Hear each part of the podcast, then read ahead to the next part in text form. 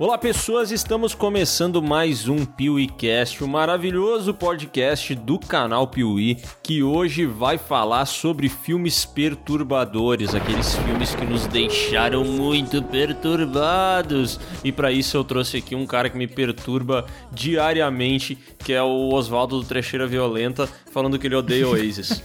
Olá, pessoas! Eu queria dizer que eu não odeio Oasis, mas que o Wonderwall talvez seja uma das piores coisas que já fizeram pra história da música. Pelo menos depois tu conheceu o rap do Pharrell Williams, e aí o Wonderwall saiu do topo do topo da tua lista, né? É, Tem uma lista, assim, de músicas banidas aqui em casa, que são essas músicas tipo Wonderwall, Rap, Californication, essa- qualquer coisa da Ed Sheeran. Específico, né, velho? Wonderwall, rap, É um death list, Californication. né? E eu trouxe o cara aqui que já tomou uma comida de rabo do Oswaldo no Twitter, que é o Lucas Que Demaia. isso, cara? Como assim, bicho?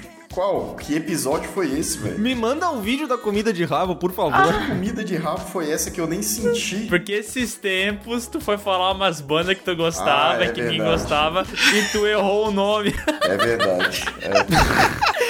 E o Oswaldo falou assim: Peraí, essa banda é essa banda? E tu, é, desculpa, errei o nome. Eu fui falar que eu, que eu era band é, Urban Legend. E não é Urban Legend, é Urban Legend.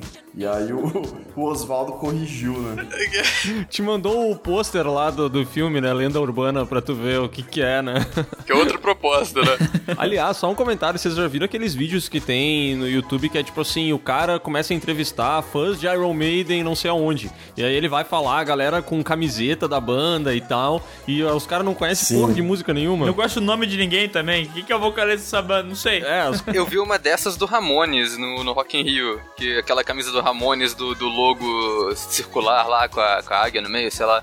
tô ligado. Todo mundo tem uma camisa dessas e saíram no Rock in Rio perguntando pras pessoas, tipo, para falar a música dos Ramones, ninguém sabia. Caraca. Perguntando qual o nome dos integrantes do Ramones, a galera não sabia, o que é engraçado, porque tá escrito, tá escrito na camisa. Cara, Ramones, Rolling Stones, Metallica, essas bandas. Iron Maiden. Muita gente tem camisa e nunca nem ouviu, ouviu tipo uma música assim, sabe? E Isso porque vocês não conhecem Manowar. Nossa, eu conheço Manowar. Eu quis fazer uma referência ao grande vídeo do cara que ficou extremamente pistola com o Regis porque ele não gostava de Manowar. Metal, tudo, tudo. Sabe o que, que é isso? Não, não sei. O que é tudo, tudo, tudo? Não, não sei. Não sabe? Pra mim você não é nada, você não é homem, você não é nada. Tá bom, tá bom. Você é um palhaço. Tá bom.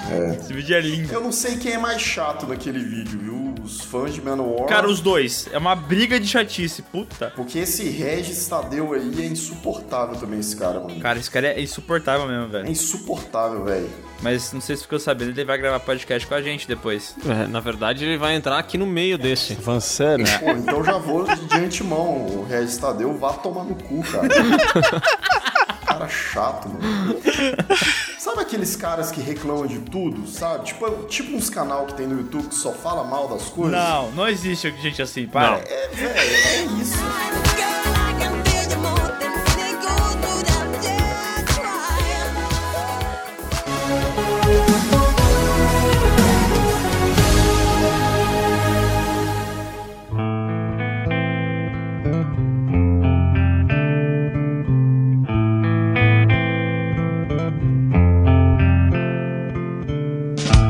Entrando aqui na- no assunto do nosso podcast, cara, eu não sei como é com você, sabe? Mas eu lembro que quando eu era mais jovem, criança mesmo, quando eu fui ter mais contato com filmes e tal, as coisas que me perturbavam costumavam ser muito leves. E hoje em dia é um pouco mais difícil de eu ficar muito perturbado assistindo um filme, sabe? E eu queria saber qual foi a primeira experiência de vocês com um filme que deixou vocês meio abalados, assim, incomodados. Cara, o meu foi uma produção nacional, é, estrelado pela Rita Cadillac. Pesadíssimo. Pesadíssimo, cara. E eu acho que os gritos de pavor dela nesse filme é que é um. Ah! Tipo um negócio meio. eu, eu, eu tinha pesadelo à noite, eu acordava assim com os gritos, sabe? É que é uma atuação que não, não. meio que ela não expressa tanto o que tá acontecendo ali, né? Sim, e sim. isso é meio perturbador, porque tu fica sem entender o que, que tá rolando. É. Não, e sabe o que é o melhor, cara? Que muitos falam sobre a fisicalidade, né? Ah, o Christian Bale perde um monte de peso pra fazer os papel dele, ganha um monte de peso, mas tem fisicalidade maior do que a Rita Cadillac faz nos filmes dela? É, não tem. Acho que não, né? E é como se fosse uma senhora que tava sendo atacada ali, né, cara? Então é é meio triste, assim. Ai, Existe um terror, mas os gritos eram, de, é- eram pedidos de ajuda, sabe? Entendeu? Entendi, entendi. E é gore, né? É praticamente se encaixa como um filme gore, não? Sim, total. E quando você tá em casa, você ouve sua avó gritando, você já fica pensando, pô, a Rita Cadillac, coitada Ah, da não, vovó. não, para. Não, peraí, peraí, peraí. Não, daí não, Lucas. Aí passou um limite. Não, pô, mas aí você vai conferir, sua avó só bateu o dedo na quina, tá tudo bem. Mas Tá, o tá, ufa, ainda o bem que foi bater o dedo. O tom é o mesmo, né? Tipo, um ah! Achei que a avó tivesse batido outra coisa. Tá, mas deixa eu. Vai ter um dedo maior, Deixa eu né? refazer a pergunta. Qual foi o. Eu vou dizer que o que mais, o que mais me perturbou foi essa piada do Lucas. Deixa eu refazer a pergunta, Lucas. Qual foi o primeiro filme não adulto que te perturbou? Cara, eu, eu assisti, eu alugava muito, tipo, o Albergue foi um dos primeiros filmes que eu aluguei, assim, na época que ele lançou mesmo, que ele saiu, que eu era moleque, né, eu fui inventar de assistir, eu devia ter uns 14 anos, 13 anos, o Albergue me, me impactou muito na época, mas, porra, foram vários, cara, vários, vários mesmo. Tipo, e, e o pior é, o- a gente tava falando antes, né? Essa coisa da perturbação é um, é um conceito interessante, porque às vezes não é um filme tão perturbador. Por exemplo, se eu assisti aqueles sinais do, do M. Night Shyamalan, e, velho, aquilo ali, aquele lance dos ETs, às vezes o ET aparecia dois segundos em tela, já deixava perturbado, saca? Então, quando moleque, era isso aí, era a menina lá do, do Exorcista, essas coisas clássicas, assim, que eu lembro de quase 20 anos já me, me assustando. Eu acho que isso é muito tipo, quando você é mais jovem, você não. Você não conhece ainda as, as tranqueiras, os filmes, tipo. Você você não tem tempo de estrada assistindo um filme esquisito de terror. Então, geralmente, a primeira coisa que você assiste dessas acaba te marcando, né? Uhum. É, pra mim, foi o chamado. Eu assisti o chamado quando lançou, eu devia ter um. Quando lançou, foi tipo, minha irmã alugou na locadora, alguma coisa assim. Então, um pouquinho depois de lançar, eu devia ter uns 10 anos, talvez um pouco menos. E foi do tipo. Foi um filme que, que me perturbou. Eu lembro que eu, na, na cena final do chamado, quando a Samara aparece, mostra a cara e mata o maluco, eu fechei o olho. Entregou o e eu final fiquei do muito filme, tempo sem velho. ver como que era a cara da Samara. Tá vendo? Ela não tira o cabelo da cara, né? É, que ela só abre, tipo, ela só tira o cabelo da cara no final do filme. Aham. E aí eu não eu, eu fechei o olho, não vi, fiquei sem saber como é que era a cara dela. Um grande trauma, né? E. É, pois é. E, e, cara, foi tipo. Foi. Foi. É, foi tipo uns dias sem dormir e, e minha mãe ficou tipo, ah não, cara, contou pra família inteira que, que, que, eu- que eu fiquei com medo do chamado. E até hoje tem prima minha que, que usou e falou, cara, isso já faz, tipo, isso já faz uns ca- 14 anos, quase 20 anos. Ela continua me zoando por causa do Pô, chamado. vocês têm noção que. Vocês já ouviram aquela música? É um bregão que fala de Samara. Ô Samara, deixa eu bater na sua cara. O Aldonias pode colocar essa música aí. Tá falando sério? Coisa linda, famosa Samara. Talvez seja inspirado. Deixa eu bater na sua cara. O cara queria bater na. Eu juro, cara. Ô Samara, deixa eu bater na sua cara. Deixa eu dar uma olhada aqui. Ô, Samara. Eu tô ligado. eu Infelizmente, bater eu tô na ligado. sua cara. É, tem. Tem mesmo. Tem, tem. Bom, eu queria dizer que eu sempre fui uma, uma criança cagona, sabe? Uma criança que tinha medo de tudo. Era muito fácil me assustar. E, tipo, a gente cresceu num lar que era evangélico, sabe? Meu pai ia na igreja, me levava lá. E, cara, tipo assim, deveria se ensinar pros pais que não deve levar a criança na igreja. Porque, tipo, quando ela tem 6 anos de idade e ela tá na igreja e o pastor começa a falar: Porque em Apocalipse o fogo irá consumir a terra e todos irão queimar. Sabe? Tipo, tu é criança e tu fica meio que impressionado com o que tu tá ouvindo, entendeu? Tu não tá preparado pra. Tu não sabe se aquilo é realmente verdade ou não, então tu acaba aceitando aquela verdade e tu fica cagado. E eu era essa criança que vivia com medo e eu ainda ficava sozinho em casa ali quando eu tinha uns 7, 8 anos, eu acho. Minha mãe ia trabalhar, eu ficava ali vendo televisão de tarde, ficava brincando e tal.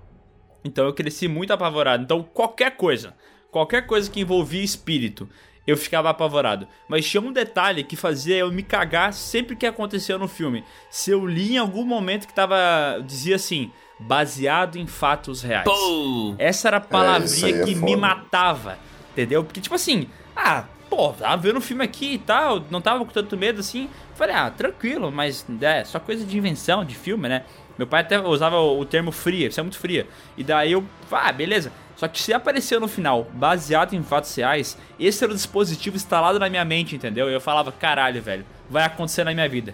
E daí não dava mais, eu me cagava. É, cara, eu me lembrei agora que quando eu era criança eu também tinha esse lance aí dos fatos reais e eu tinha um lance de imaginar que as coisas poderiam acontecer a qualquer momento na rua, sabe? Então eu lembro, por exemplo, que A Bruxa de Blair foi um filme que me deixou transtornado, velho, porque eu estudava num- numa escola lá em Porto Alegre que era tipo assim, é, ela era de um tamanho, aí eles começaram a expandir a escola, tá ligado? Eles compraram outro terreno, sei lá eu, que fizeram invadir a terra de alguém, e aí tinha um puta pedaço da escola que era só mato.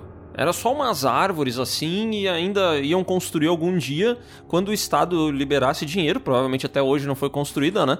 e aí eu lembro que eu assistia a Bruxa de Blair, velho, e tinha floresta.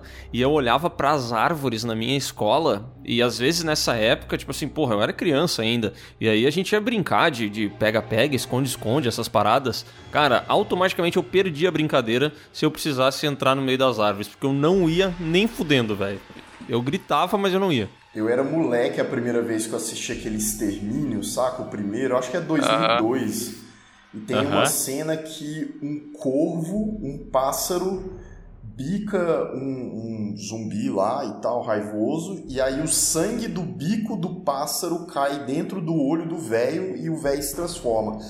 Aham. É- essa cena, velho, me impactou tanto que eu juro pra você, eu andava na rua cagando de medo de pombo, velho. De pombo, Uhum. de pássaro geral. Tipo assim. Mas eu tenho medo de pombo Vou até virar hoje, um homem cara. merda, né? Tenho- Até hoje eu vejo um pombo e penso, ah, não, velho, sai de perto de mim, Vai caralho. cagar no meu olho, vou virar um homem de merda. Ferrou. Rato de asa. É o é rato, rato de de asa, asa. né? O pombo é o rato de asa, né? Inclusive, já, já vi relatos de que os pombos da França são muito mais bonitos. Não são esses pombos que nem tem em São Paulo, sabe? Esses pombos feios, sem patas, zoado. São os pombos bonitos, branco, assim, vistoso. Bizarro isso, né? E Como é que pode- cheiroso, como é que pode? né, velho? Os, os franceses passam perfume nos pombos lá. Às vezes são, às vezes são os pombos que estão botando ordem na França e a gente não sabe. É.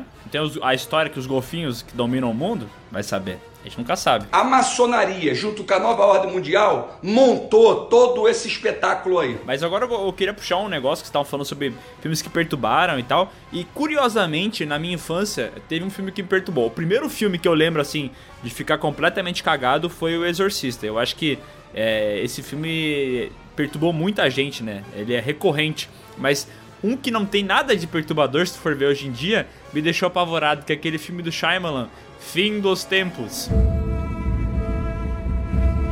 Isso é que a galera se mata, não é? É, o que a galera se mata, que daí a, a natureza quer se vingar do humano, daí as árvores e tal. E, tipo, esse filme tinha. um- Ele, era, ele é muito ruim, entendeu? Mas ele tinha uma característica que, que quando eu era criança me assustava muito, que era esse lance dos caras do nada começarem a andar pra trás e se matar, entendeu? E, e isso me deixava muito apavorado de um dia estar andando na rua e eu ver alguém andando pra trás, entendeu? Eu falei, caralho, começou!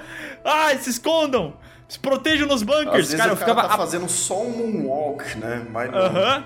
Nossa, eu nunca mais consegui ver um show do Michael Jackson, velho. Não dava. Ficava completamente apavorado. E esse filme é ridículo, mas ele, tinha, ele, dava muito medo e ele tinha várias cenas que pra mim são memoráveis. Não sei se vocês lembram, tem uma cena que, que um, um tratador vai cuidar do leão e o leão come o braço dele. Vocês lembram disso? Lembro, lembro. Tem essa cena, a cena do cortador de grama, que o cara vai se matar, liga a máquina e vai embaixo. Ah, tinha umas cenas que me deixavam muito assustados. E especialmente porque depois que eu vi esse filme, é, eu vi na casa do meu tio e tal, a gente foi sair da casa dele. E na volta, o meu primo quis me zoar, entendeu? E daí ele veio assim no meio da, do mato, que a gente mora aqui no meio do mato, né? na- aqui em casa, né? Ele veio andando de costas, velho. Caraca, mano. E eu falei, meu Deus! Acabou! Michael, você não morreu. Mano, eu- isso me lembra uma história, falando que o cara te trollou. Tem um filme que chama Epidemia, que é com, com Dustin Hoffman, que é os macaquinhos que transmitem a, a doença. Ah, sim. E eu era moleque e tal, e, tinha um macaquinho, né? De Todo mundo, quase todo mundo tem um macaco de pelúcia. Minha mãe tava lavando louça, mano. Eu cheguei por trás dela e joguei o macaco. Ela caiu o prato, quebrou o prato. Eu lembro até ela joga na minha cara até hoje, isso aí, velho. Tu vai perder a herança por causa disso aí, ô Lucas. cara. Fica de olho. Agora, tem uns filmes, cara, tipo.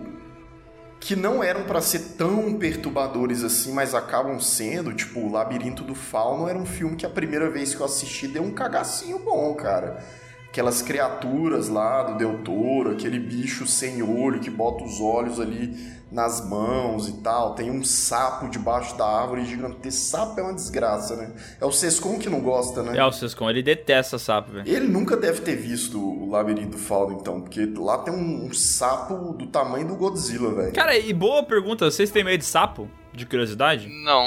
Porque assim, eu não tenho medo de sapo, mas eu não, eu não teria por que pegar eh, um sapo na mão e fazer um carinho nele, sabe? Ele é um Eu bicho. tenho nojo. cara, É, eu então, nojo. ele, ele É causa um nojento. nojinho, assim, uma aparência meio repugnante, sei lá. Você come giló? Giló é um negócio que eu acho nojento. Me desculpe, tá? Giló não é o Mas é aquele tutano? negócio baboso. Não, gi- hã? Giló não é o tutano, que é o bagulho no meio do osso, não? Não. Não, não, peraí. Não, não, não. Não, porra. Aquele negocinho verde Não, lá. comida, caralho. É um negócio verde, baboso e tal. Eu não tenho coragem de comer giló. O sapo é o giló dos animais, cara. O, o sapo é nojento, ele é baboso. Caralho, eu confundi Giló com Mocotó. Você é burro, cara, que loucura. Não, velho, não. Tá, peraí, Mocotó, vocês já comeram Mocotó? Já? Já. E, e vocês. Mocotó não era aquele personagem do- da Malhação lá, o André Marques? Exatamente, esse aí que eu comi mesmo. eu comi esse gostoso. Você comeu o André Marques, entendi. A Mocotó é uma, é uma, uma geleia aí que é feita de pata de vaca, alguma coisa assim, né? É, geleia de mocotó. E eu não sabia que ela era feita disso que o Oswaldo acabou de falar. aí. Eu comia direto, mas Nossa. depois que eu Eu descobri, também. me deu um certo revertério, assim. Ah, não, nunca comi, cara. Eu confundi mocotó com. Como é que é o nome daquela bosta lá? Mondongo. Caralho, todo mundo entende alguma coisa, né? Eu não sei o que é mondongo, velho. Também não sei desculpa. que. Nossa. Cara, Lucas, é bo- deve ser bobó o nome aí, sei lá. Como é que é o nome de mondongo? Bucho, como é que é o nome? Buchada? Buchada, buchada, buchada. Buchada Nossa, de bode, buchada de bode. Não, buchada é uma desgrama, velho. Não, não é buchada de bode, velho. Caralho, eu não sei. Eu entrei num mundo aqui que eu não sei. Pesquisem mondongo e olha, agora por curiosidade eu preciso descobrir como é que mondongo é chamado. O cara tá na deep web da culinária. Daqui a pouco ele acha uma foto do Isso Jacan é, pelado. é comidas perturbadoras, né? Dobradinha, gorizada. Dobradinha. Dobradinha, Dobradinha, isso aí. Dobradinha. Cara, uma vez meu pai fez dobradinha e falou: Miguel, tu vai comer um bagulho maravilhoso agora. Cara, não é maravilhoso. Não é legal, não é, não é nem um pouco. Língua, língua de boi, não é legal também. Eu sei que tem uma Nossa, alta gastronomia que prega que língua de boi bem feita é muito bom, mas vai, eu não curti, cara, desculpa. É meio triste. Perturbador, né? Vou trazer aqui um filme porque, como eu falei, né, com o passar dos tempos, eh, as coisas que me deixam perturbado, elas foram aumentando, assim. E eu lembro de um filme, tem dois filmes que, que quando eu penso em coisas que me perturbaram, são bem presentes, assim. Eh, o primeiro dele eu vou trazer um que a gente não falou mil vezes no canal Piuí, que é um filme chamado Miss Violence. Vocês já assistiram esse filme? Só umas três vezes. Pior que não. Eu também não vi, não. Cara, esse filme, tipo assim, ele, ele acompanha ali uma família, né? E já na cena inicial é, é muito sinistra porque um dos membros da família se mata, se, se atira ali de uma, de uma sacada e tal. E o filme começa a mostrar a, a reação das pessoas a essa morte, uma investigação rolando e a gente entende que tem um mistério envolvendo essa família porque é muito bizarro, entendeu? Porque o filme começa, tá rolando uma festa de aniversário, a aniversariante se mata e, e a reação da família dela é muito bizarra, porque é muito fria, é muito distante, assim, sabe? E aí, conforme o filme vai avançando, ele vai abordando umas temáticas que, cara, fazem eu me sentir muito mal, velho. Muito mal de verdade. Tu também sentiu isso, Lucas? Eu acho que em termos de família, é um dos filmes mais pesados que tem, velho. Tá ali no top 3, top 4, porque é muito pesado. Tem o outro que tu pode botar nesse top 4 aí, ou top 3, sei lá, Lucas, que é o Incêndios, velho. Ah, é. Cara, é, é... o final desse filme, velho, eu fiquei pensando um tempão nele, tá ligado? Me deu uma, uma dor, porque é muito impactante quando tu descobre o plot twist do filme. Eu não vou dar o... A diferença do Incêndios é porque ele é um drama barra suspense que ele te deixa para revelar o perturbador mais só no final mesmo, né? Uhum. Esse Miss Violence que o Léo falou é grande parte do filme você vai vendo o desenvolvimento pro fundo do poço, porque o negócio vai ficando nojento, tenso e é, é bizarro, é muito forte. É, eu vou dizer para vocês que sempre que o filme envolve algum tipo de abuso, é uma parada que costuma me pegar forte, sabe?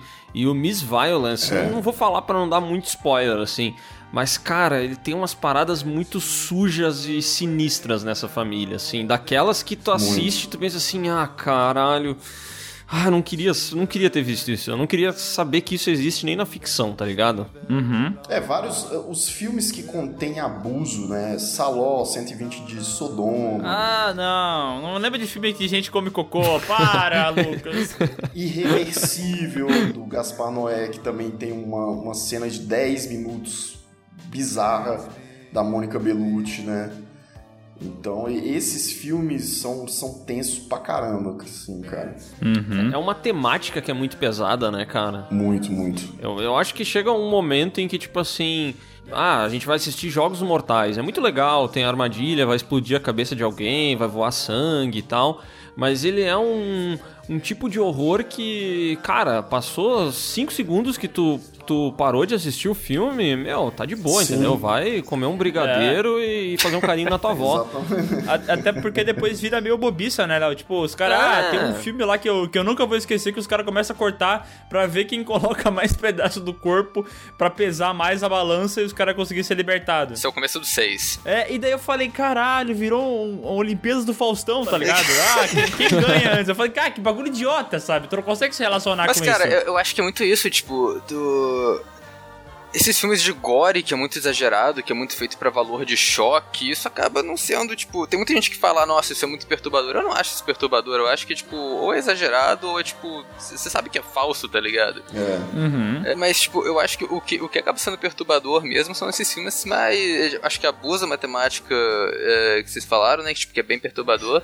Eu acho que qualquer coisa mais psicológica, eu acho, eu acho que é muito mais perturbador do que, do que valor de choque, de gore. E aí, tipo, eh, na temática de família, tem um. eh, tem- um filme que eu, eu, eu anotei aqui alguns perturbadores, né? Um que eu coloquei foi o Sacrifício do Servo Sagrado. Pesado. Ah, esse é tenso também. Uhum. Basicamente, o, o, o, grande, a grande conceito do filme é você tem que escolher um dos membros da sua família pra morrer. E é isso. Aham, pique a escolha de Sofia também, que é outra parada que te deixa muito muito biruta da cabeça, né? Porque eu acho que é isso que eu queria dizer ali quando eu falei do Olimpíadas do Faustão. É um negócio tão absurdo, é tão tão uma bagulho tão longe do que poderia acontecer na tua vida que tu não consegue se relacionar, entendeu?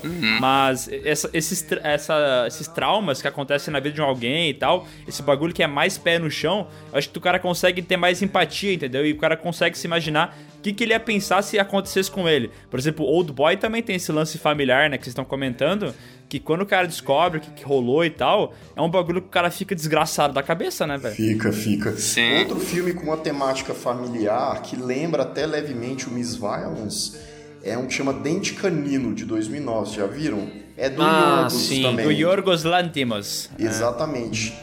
É, esse cara tem probleminha, né? Ele gosta de fazer um filme assim, né? Tem, tem.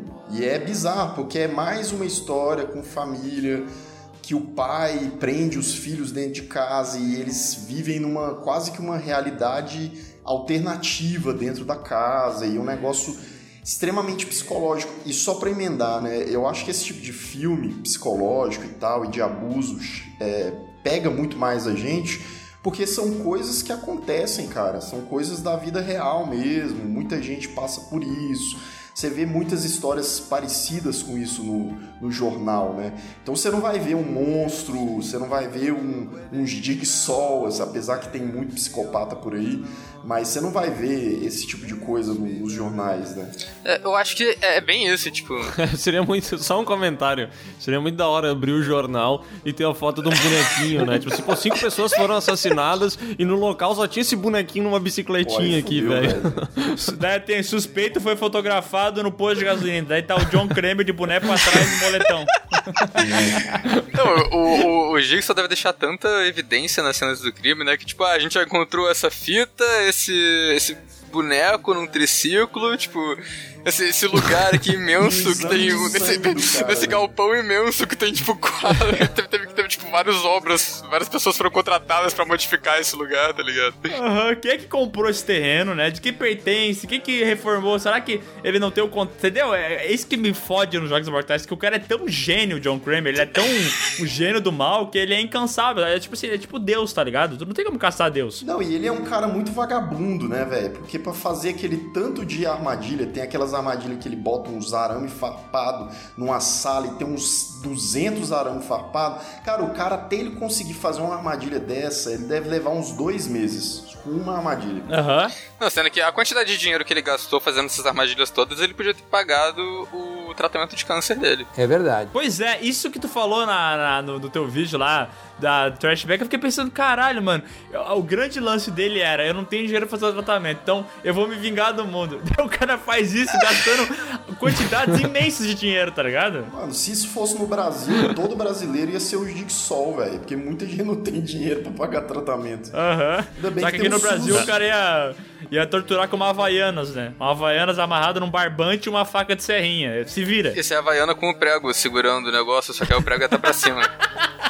O cara ia fazer assim, ele era na casa do cara do, do seguro lá, do cara do, da- do hospital, sei lá, ia botar um prego na Havaianas virado pra cima. E quando o cara pisasse, ia ter tétano, tá ligado? Ele ia morrer de infecção. Ia ser assim, cara. Cara, um comentário que eu fui atrás dos, dos filmes do Yorgos Lanthimos depois que a gente começou a falar aqui no podcast, né? Porque eu nunca tinha assistido nenhum. Aí eu assisti o Lagosta, o Dente Canino e o último foi o Sacrifício do Servo Sagrado que eu assisti. E é impressionante também aí uma parada mais técnica, né?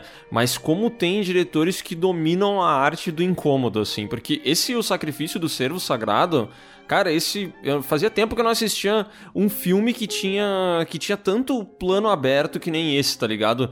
É, os caras estão sempre na, na, na cena, assim, meio, meio bem centralizados, e tu vê aquele ambiente amplo pra caralho.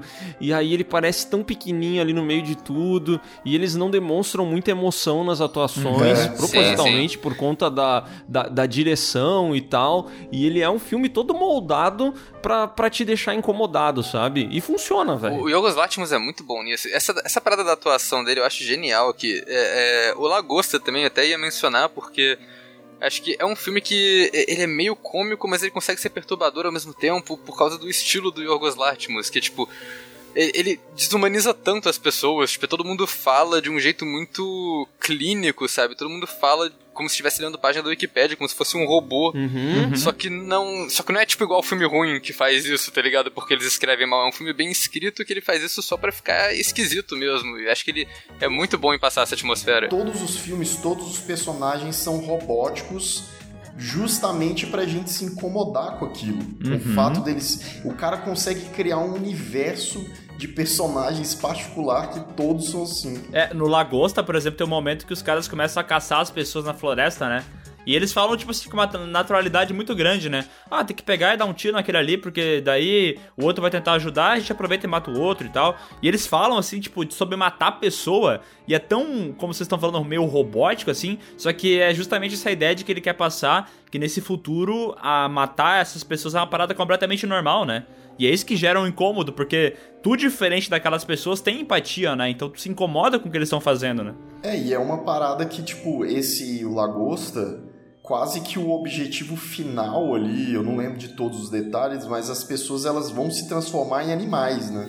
Uhum. Então é meio que uma sub, subversão, né? Hoje as pessoas caçam animais e tal, e é, eu acho que essa, esses texto do Lantimos aí é meio que comparando a gente literalmente com os animais, onde a caçada, a morte de modo geral, ela já é a mesma coisa, né? E acho que e a grande coisa desse filme, né, tipo, tem, tem as partes de caçada, mas eles são até sem emoção, não só pra matar os outros, mas tipo, todo o lance do filme é que as pessoas têm que fazer casais, senão elas vão ser transformadas em animais. E até a galera, tipo, fazendo casal, flertando um com o outro, é robótico, é sem emoção. É, forçando É esquisito. a barra, né? É, tipo, é forçando a barra, né? É, é só, tipo, pa- é- parece que é tipo uma inteligência artificial tentando entender humano, tá ligado? E, tipo, eles só viram falar, ok, pra gente fazer, ser um casal, a gente tem que ter alguma coisa em comum. Aí o maluco vai lá e começa a. Como é que era? Ele finge que, que é manco, alguma coisa assim, pra ficar com a mina que é manca também. Aham, e depois ela descobre que ele tava fingindo. É. É, bem isso aí mesmo. É bem esquisito. E tem mais diretores que tem a, a arte de te causar é, esse desconforto foda, né? O próprio Ari Aster do Hereditário, pô. O cara fez isso com perfeição no Hereditário, porque, assim, a gente tava falando sobre o primeiro filme que fez isso com a gente, né? E o último filme que me fez isso de verdade, e me ficar, tipo, eu ficar bizarro da cabeça foi o Hereditário, velho. Que eu me senti muito mal, eu fiquei ruim com as cenas, e daí depois quando ele lançou lá o, o Midsummer, é, é, é a mesma parada, entendeu? Ele consegue te causar uma estranheza foda. Aquela cena que o pessoal vai em cima da montanha lá e começa a se jogar, velho. Meu, cara, aquilo dá um revertério no cara, mano. E tu não sabe explicar o que, que o cara tá sentindo, tá ligado? E é um filme que tá te fazendo isso. Ou a cena que a menina tem que, eu acho, que é fazer sexo, ou ela tem que. Eu não lembro, mas aí tem um monte de velho em volta, tá ligado? É o cara que tá sendo obrigado a, a transar com outra mina e tem um monte de velho em É. volta, as velhas ficam empurrando ele e tal. Nossa, cara, isso me dá um nervoso, Não, velho. essa cena aí. Ao mesmo tempo que a mina tá chorando em conjunto com as outras com as outras pessoas da comunidade lá. Tipo, nossa, é muito, é muito doideira. É, o Ari É. Ele tem uma coisa até parecida com o Yorgos Lanthimos, né? Porque o Ari Aster, ele, ele faz o terror, mas nos detalhes sempre tem uma pitadinha de comédia, mas é uma comédia aflitiva, é pra te deixar aflito. Humor é desconfortável, necessa- né? Desconfortável, exatamente, né? Então, se você pegar os... Eu já assisti todos os, os curtas do Ari Aster que ele dirigiu, ele deve ter uns 10 curtas antes dele começar com longa. Praticamente todos os curtas dele são terror e comédia. Tem tipo uma coisinha... Tem um curta... Eu vou dar um spoiler aqui de um curta dele que chama Cabeça de Tartaruga, vocês já viram?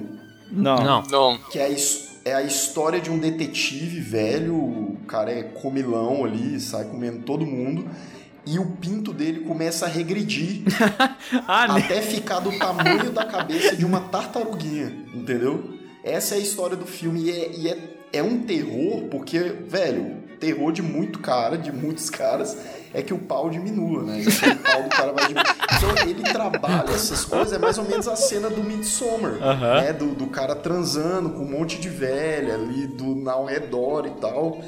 É bizarro. Esse tipo de terror é, é diferente, né? Aham. Cara, eu acho que o Lucas acabou de revelar um trauma dele aqui, um medo que ele tem e tal, mas.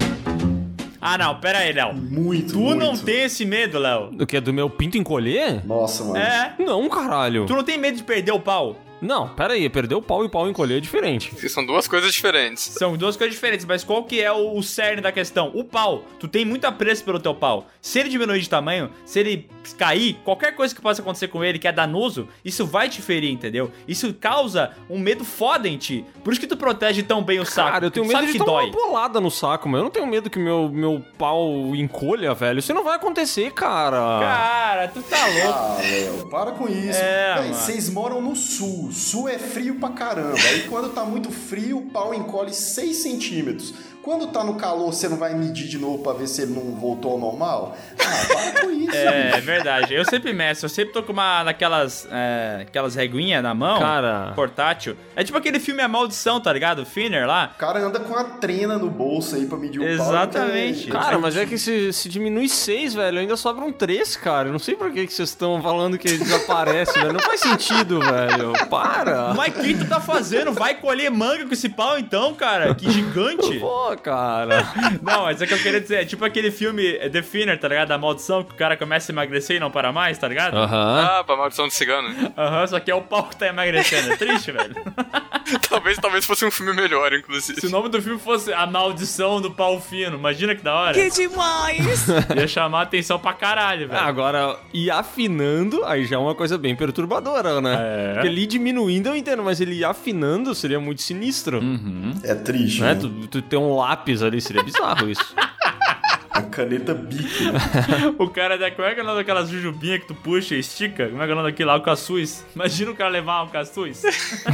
É, alcaçuz. Como é bom, né? Os podcasts do Piuí, cara, sempre acabam em pau ou em cagar. É sempre a mesma coisa, velho. Eu nunca vi.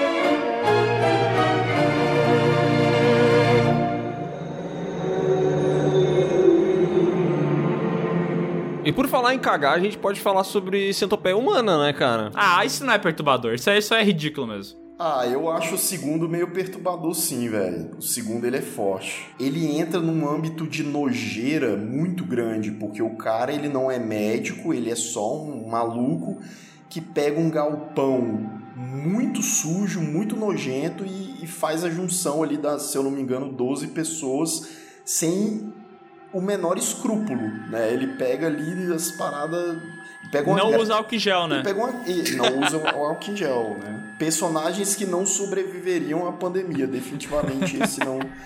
E ele é nojento, né? Os caras conseguiram pegar um ator que só de tu olhar pra cara dele, tu já sente uma certa repulsa, né? É. Total, Isso velho. aí é real. E a hora que ele bota, a hora que ele bota laxante nas pessoas e, e- e a galera Ah. começa a passar mal e cagar na boca do- de quem tá de trás, por mais que você saiba que Ah. não tão cagando de verdade, causa uma aflição, velho. Esse é o momento que eu vou ter que ir lá postar o podcast e em vez de marcar clean, eu tenho que botar explicit, porque, né, estamos falando de merda fina na goela. Sim, sim.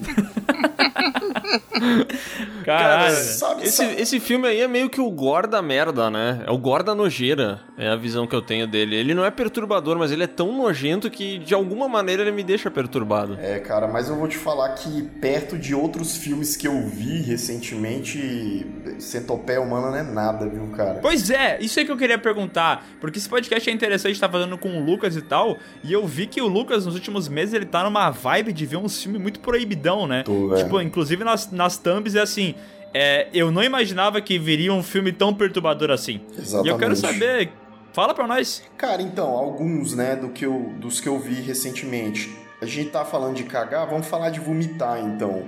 Eu vi um que chama Slaughter Vomit Dolls, que basicamente é um filme de pessoas vomitando, cara. Tipo, a menina, ela tem problemas, né, ela tem é, bulimia, né? E, assim, o mais perturbador desse filme não é o fato dos personagens vomitarem 80, 90% das vezes. É o fato dos atores, atores entre algumas aspas, vomitarem de verdade. Então você não tem um efeito, você não tem uma mangueirinha do lado, não. Eles vomitam mesmo, saca? Tem uma cena do cara em determinada parte que ele manda ver ele num copo e traz pra dentro de novo, entendeu? Ah, não. Ai, ai, cara, tu tá me lembrando um bagulho que eu queria ter apagado da minha mente. Que é um vídeo chamado Two Girls and One Cup. É tipo isso, é mais ou menos isso mesmo. Tem um, um filme que eu falei recentemente que ele chama Cannibal, é um filme alemão do Marian Dora, que é um cara maluco, que não é o nome dele, é isso é pseudônimo, né? É, que é baseado em um canibal que existe lá na, na Alemanha, o cara foi preso e tal, que ele encontrou na internet um rapaz, eles queriam né, ter relações e tal, só que esse rapaz ele se propôs para que o outro comesse ele de maneira literal, né? Isso aconteceu tanto na vida real quanto no, no filme, né? Então o filme mostra esse, esse processo dele se conhecendo na internet, do cara falando, não, o meu sonho, pensa você, você que tem o sonho de ter uma mobilete, de ter um Fusca, não tenha medo de ter esse sonho, porque tem gente com um sonho muito pior, que é ser comido por alguém, de maneira literal, mais uma vez. Então, De maneira não bíblica. Exatamente. Então o cara só não vou, não vou, vamos, não vamos proibir esse podcast, né? Mas o cara corta os churros do outro rapaz, come um pedaço do churros, dá pro próprio rapaz que tá agonizando de dor pedaços do pó- próprios churros dele. O churros, só pra eu entender, o, o churros, ele saiu de trás ou da frente? Não, o churros é da frente. A É o parte- churros que fica mole tá, e duro. Tá, tá. É, não, Churros é a cabeça da tartaruga que nós tava falando aqui. é que o churros recheado, assim, na minha imagem é aquele churros de doce de leite bem recheadinho, né? Aham. Aí ele me lembrou uma outra coisa também, assim. Entendi. Ah, não, não. Ele tá falando da parte da frente mesmo. É. Entendi, entendi. Caralho. E aí é, é bizarro, cara, tem, tem muito filme. Cara, quando eu penso que eu já vi de tudo, aparece coisas 10 vezes piores. assim. E esses filmes eles são feitos pra quê? Só pra chocar mesmo? Tipo assim, eu, eu imagino que eles têm alguma história e tal, mas a história é é interessante, é muito ruim, como é que é o esquema? Não, não. Eu, eu acho que não vale a pena, né? Tipo assim, é uma parada que definitivamente o, o, o objetivo número um do cara é chocar. E ele consegue atingir o objetivo porque o filme é sempre falado, sempre tá em lista de filme perturbador no mundo todo. Então ele, ele consegue, velho. Ah, cara. Que dor, velho. Deixa eu faz- fazer uma pergunta pra vocês. É, eu sei que o Lucas já assistiu esse filme e ah, os, ba- os bastidores dele me deixam um pouco revoltado. Eu queria saber se mais alguém já assistiu aquele Melancholy The Angel. É isso, né?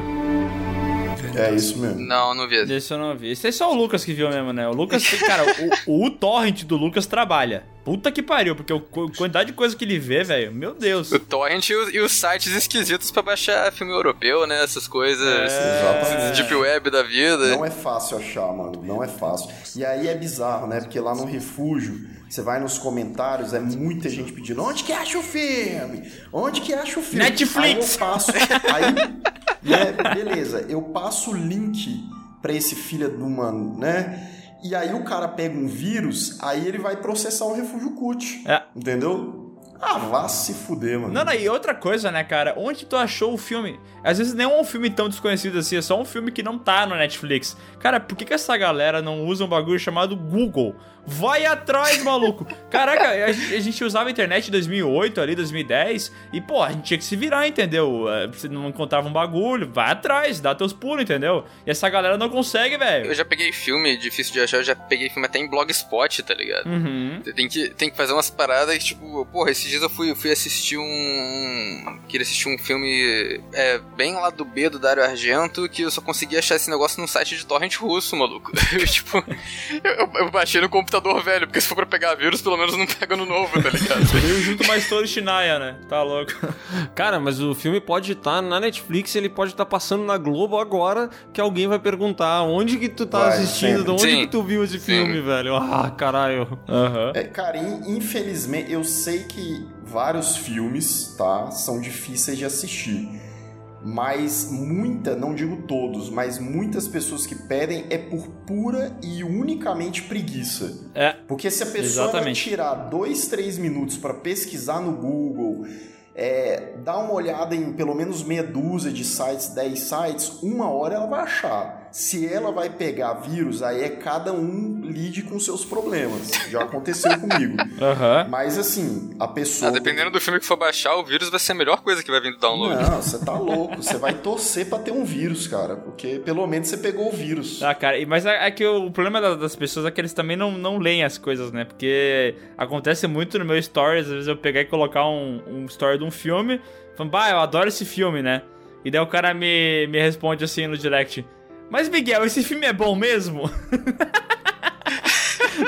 não, não, amigo, não, não, eu tô de sacanagem, não, é uma bosta. É que eu gosto de merda, né? Tem É. que saber disso. Eu, pra mim, quanto pior, mais eu gosto. Daí é bom pra mim. Porra. Você parece burro! Cara, tem um filme, é, dando segmento aqui, eu. é, Tá, ô pau no cu, tu não vai falar do filme. Eu queria que tu falasse sobre É ele, o caralho. Begotten, My Focken lá, Volkswagen, como é que é? Melanco líder, hein, cara? Melega- Melanco do Ranger. Cara, imaginem vocês, imaginem vocês assistindo um, um Snyder Cut de quatro horas, só que só é um filme desses, um filme extremo, perturbador, porque o filme ele tem três horas e meia de duração. Ai. Nossa, já Só isso já é perturbador o suficiente. Eu, eu vou confessar pra vocês, esse filme talvez tenha sido a minha experiência mais chata de ter assistido um filme, porque eu confesso que eu fui assistir ele de manhã, não, né, não dar um pinel na cabeça, pra, eu dava uma pausa e olhar os pássaros, assim. Pra voando. começar bem, né? E aí tem muita gente que depois. Tem, tem uns machão, né, que vem falar: Ah, esse filme aí é fraquinho pra caralho, velho.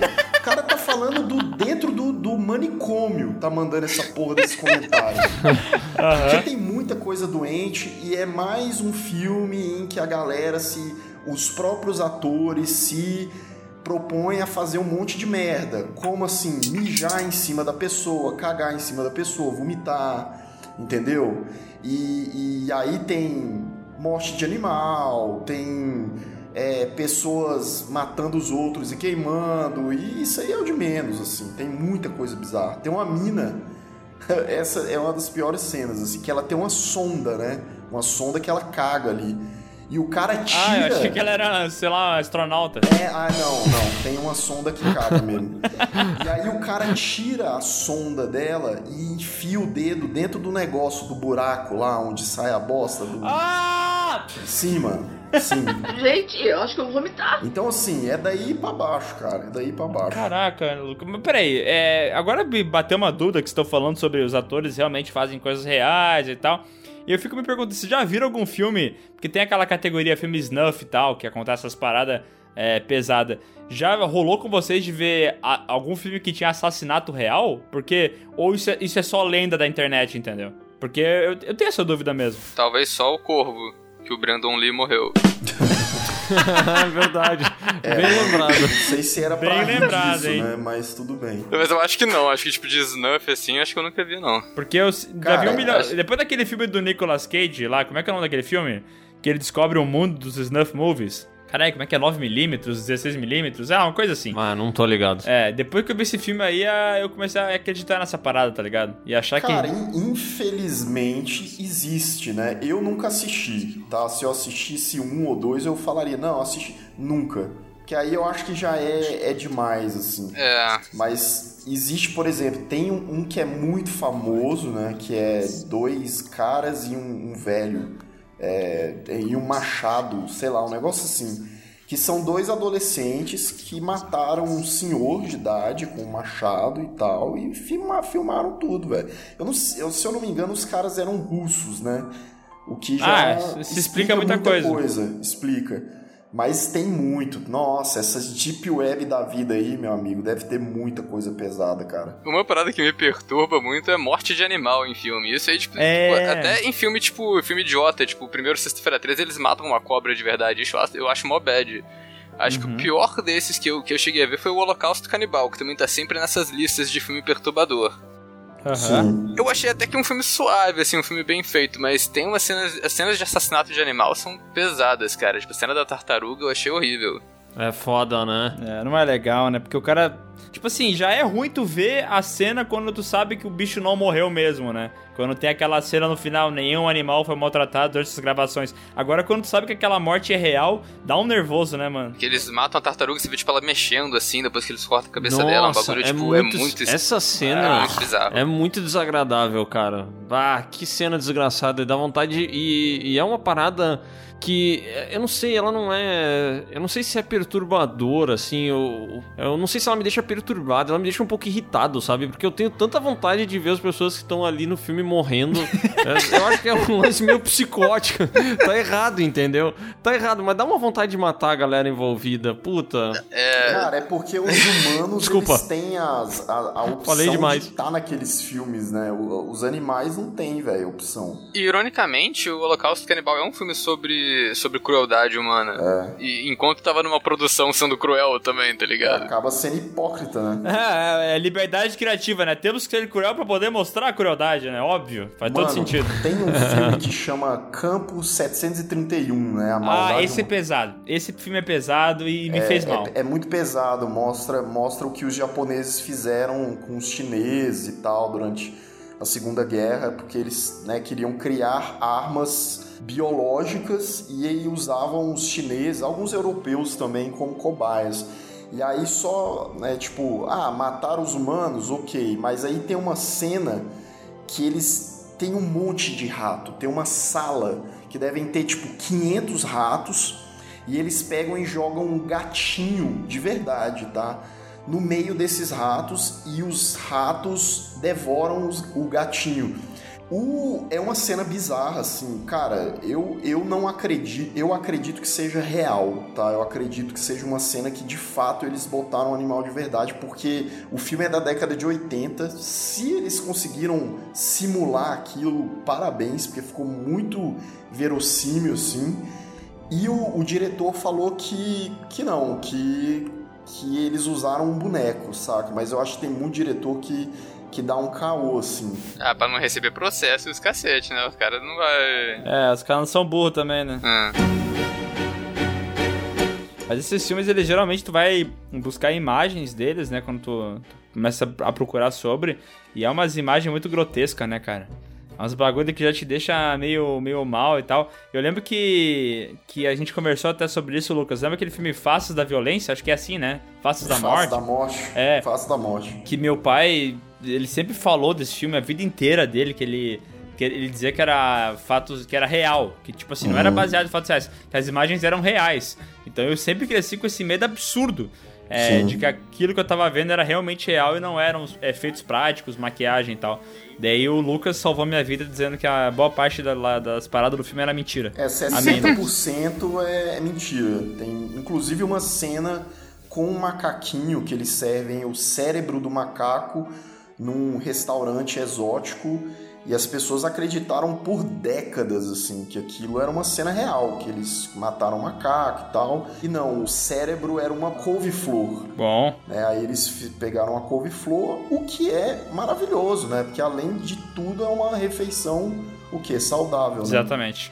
Coma mais vegetais, né? Quando tu falou um brócolis, eu imaginei eles abrindo a cabeça e aquele negócio verde ali. e aí era era um alienígena, na verdade, né? Um macaco muito doente, né? Era uma couve-flor. Era uma couve-flor. Mas esse filme aí tem algumas cenas, tem uma ou outra cena ali que são reais.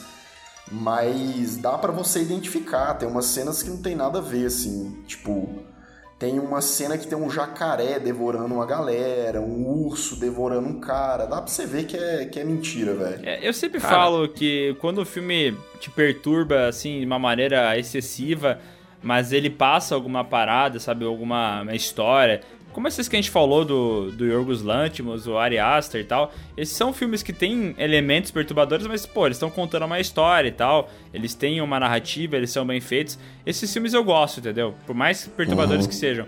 Agora, quando é, acontece esses filmes como tu citou antes, do cara que caga na pessoa, do cara que, sei lá, deu, que é só isso, é só chocar, entendeu?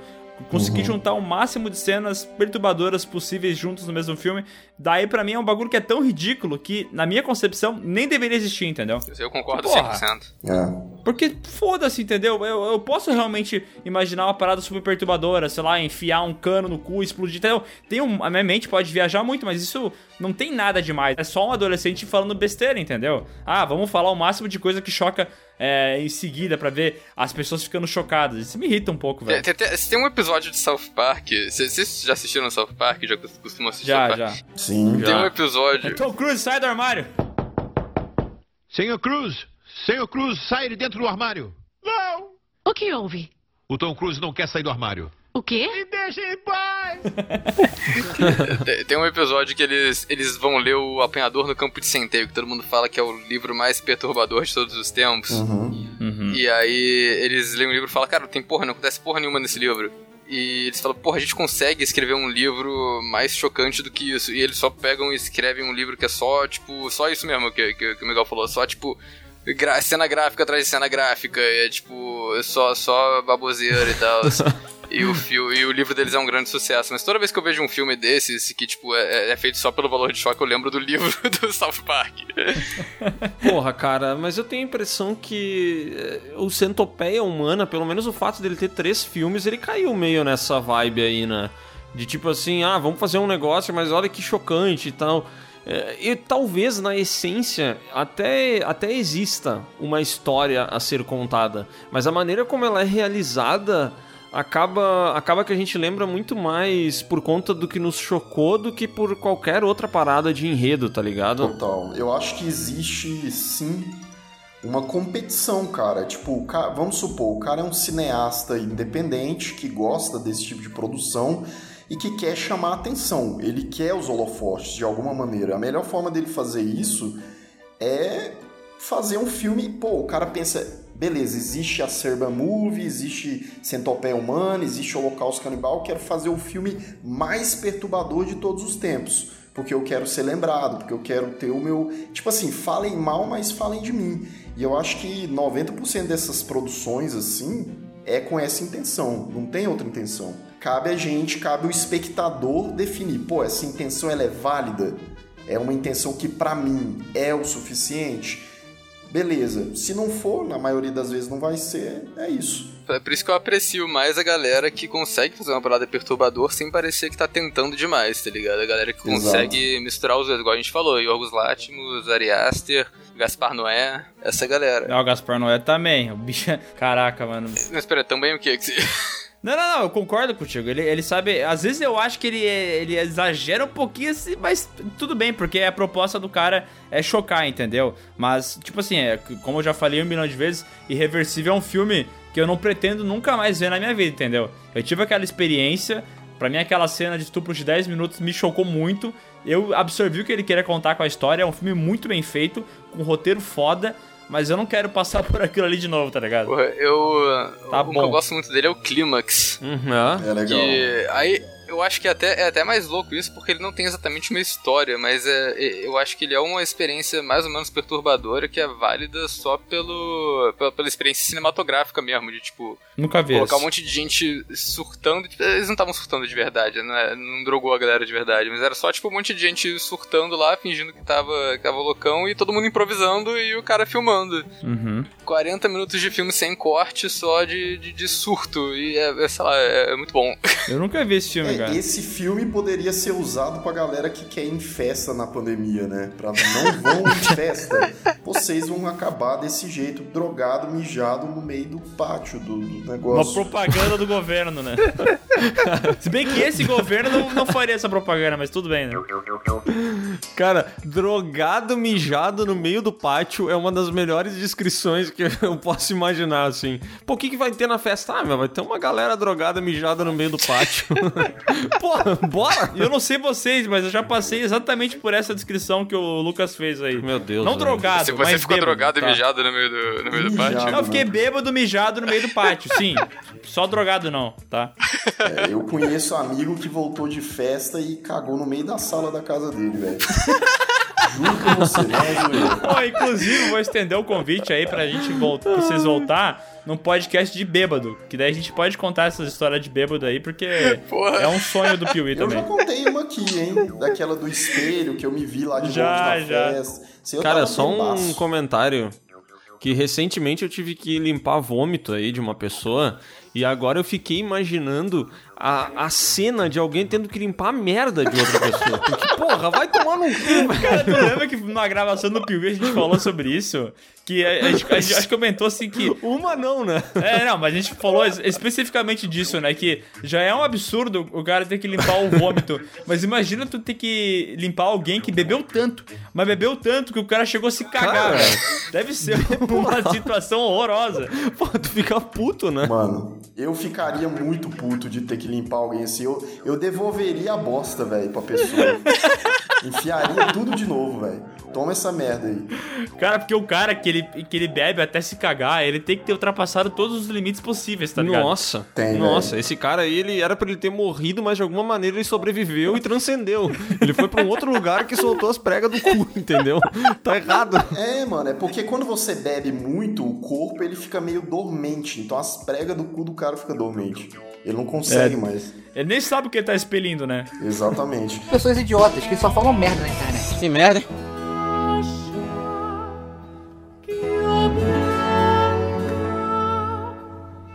Agora sim, o que, que vocês acham do o, o Lars von Trier? Ele entra em qual categoria aí dessas? Eu acho que eu, eu acho ele meio chato. Eu acho que depende da obra, tá? Tem, tem filme dele Eu também acho que que depende. entra na categoria, pô, tem uma história, tem um lance perturbador, mas é legal. Por exemplo, eu gosto do filme Melancolia. É um filme difícil de ver porque te deixa pra baixo pra caralho. Mas, pô, ele tem toda uma história contando e tal. Ele nem é tão perturbador de forma gráfica e tal. Mas tem filmes dele que pra mim é, é só vamos chocar. Pra mim o Anticristo é isso. É, o Anticristo, vamos lá. Ele é um filme extremamente perturbador. Pra mim é o mais perturbador do Laz, mas é um dos filmes que eu mais gosto dele. Por quê? Porque ele é um filme que fala sobre depressão e tal, né? Então ele, ele vai literalmente no fundo do poço que a pessoa quando tá né, com depressão gravíssima, a pessoa tá no fundo do poço. De uma maneira alegórica, claro, né? Tem um, um lance de surrealismo e tal, e, e que chega ao ato da violência. Inclusive, esse filme tem uma das cenas mais perturbadoras para mim, que é a cena, vou, vou falar aqui, foda-se, que é a cena que a, a, a personagem da mulher do William Dafoe lá ela pega uma pedra gigante, dá no pau dele duro e começa a, a masturbar o cara, né? Ah, e cara. aí sai sangue, né? Ao invés de ah! sair. Sai sangue, mano. Sai sangue. Mas, cara, aí para mim é justamente o momento em que ultrapassou, tá ligado? É, é tipo é assim, é eu acho que daí ele já, já tá em outra esfera que não é mais te causar aquela sensação incômoda. Aí ele já entra na, na esfera de, não, eu quero chocar. É, pra mim a, a imagem clássica do quanto o Lars von Trier é um adolescente preso num corpo mais velho é, é ele indo nas premiações e ficar toda hora mostrando a mãozinha, o punho dele, onde tá escrito é... fuck, tá ligado? É, ele é, ele, é, ele, é, Como pessoa, ele é um grandíssimo babaca, né? Ele é um. Nossa, cara... ele é difícil. Ele, o cara que se auto-intitula o melhor cineasta, tipo, de, é. da década dele, ou sabe o que ele falou, mas ele falou alguma merda dessas. Sim. Tem que ser muito. Porra, tem que ser muito pau Inclusive, é, vocês sabem que o William Defoe tem aquela cara por causa dessa cena do pau, né?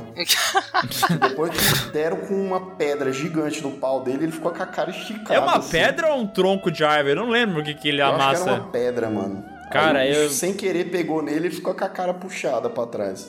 Mas se levasse uma paulada no pau daquele jeito, eu também ficaria, velho. Meu Deus do céu. Ah, eu acho que feio que nem ele, a gente não ficaria, velho. Deve ter sido uma, uma paulada muito forte Cara, pra ele ter ficado feio daquele William jeito. William Dafoe é feio. Tá, agora eu faço a pergunta para vocês. O que, que vocês preferem? Ter o pau cabeça de tartaruga ou levar uma paulada no pau? É, o pau, depois da paulada, ah. tem algum tipo de tratamento de recuperação? Deve ter, cara, deve ter. bah, eu acho que eu prefiro a cabeça de tartaruga, cara, porque a dor deve ser deve ser traumatizante, velho. Monumental, né, velho? Tá, mas é reversível, né, porra? Se tu ficar com o pau ali de tartaruga, ele vai ficar pra sempre tartaruga. Cara, mas depois disso, tu acha que tu vai querer fazer alguma coisa com o teu pau depois que ele se recuperar? Tu vai ter confiança de mostrar ele para alguém, velho? Cara, Não sei, um cara. homem que tem cicatriz é um homem que tem história, velho. É. Porque depois que eu vi uma, uma matéria na Vice sobre homens com micropênis, uh, eu fiquei muito triste, cara. Eu, eu tenho empatia, sabe? Eu me coloco no lugar das pessoas. E essa matéria me deixou pra baixo. É uma matéria perturbadora. Se alguém quiser ler um dia aí, procura Vice micropênis. É foda. Não é legal. Não, eu vou procurar. Cara, e, e, tipo, dá para fazer um documentário muito foda com essa temática, né, velho? Uhum. E uma, uma parada de drama, assim, tipo os caras com depoimento, falando em depoimento e aquela musicona clássica no fundo. É. O cara chorando, é, meu pó é pequeno. Nossa. Não, o, a primeira cena, a primeira cena do documentário é um cara chegando numa Hilux gigantesca, sabe? Aquele tiozinho barrigudo, e aí ele sai assim, você já sabe que o cara tem pau pequeno, não tem outra coisa. Não tem outra. O cara é rico, ele é milionário, mas ele tem a cabecinha de tartaruga, com certeza. Caraca.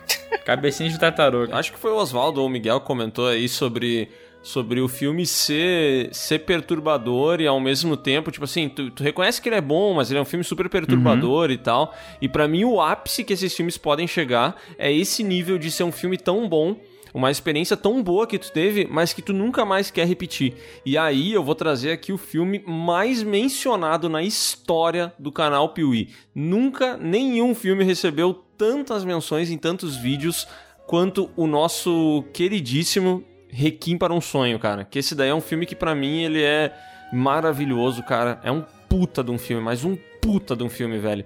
Só que, pá, quando eu lembro do final, eu, eu não tenho vontade de assistir ele, tá ligado? É, é, o Aronofsky ele tem essa qualidade também, né, de conseguir perturbar com uma com um contexto mais real, assim, uma minto, porque o Mother não é real, mas ele consegue perturbar de uma maneira diferente também. Mas Requiem para um Sonho é pesadíssimo, velho, pesadíssimo.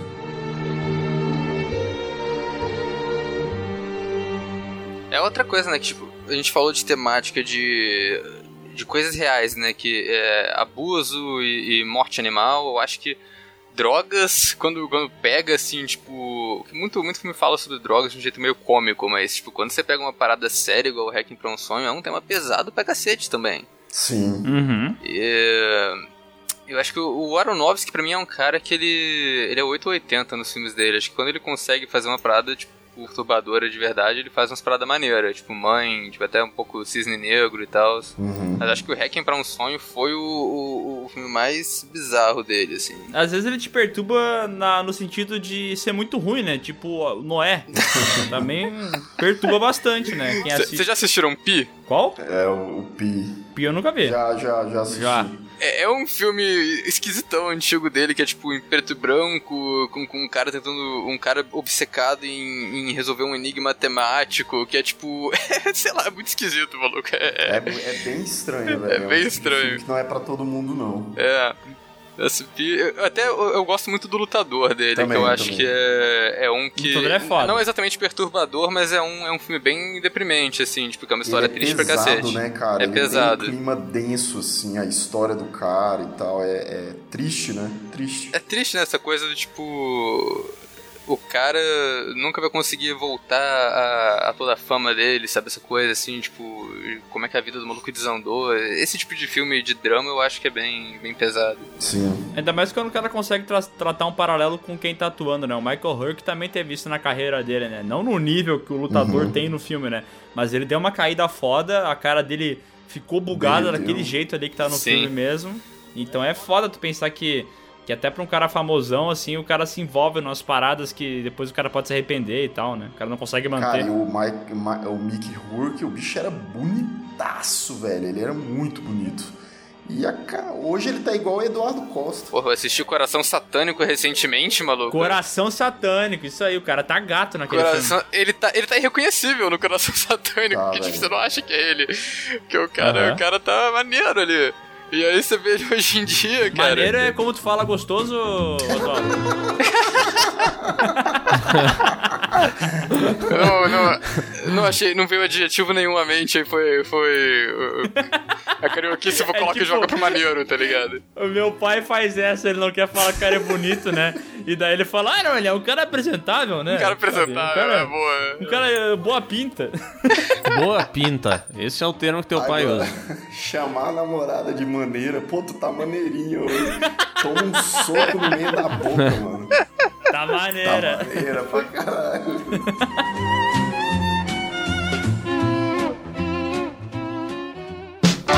Oh.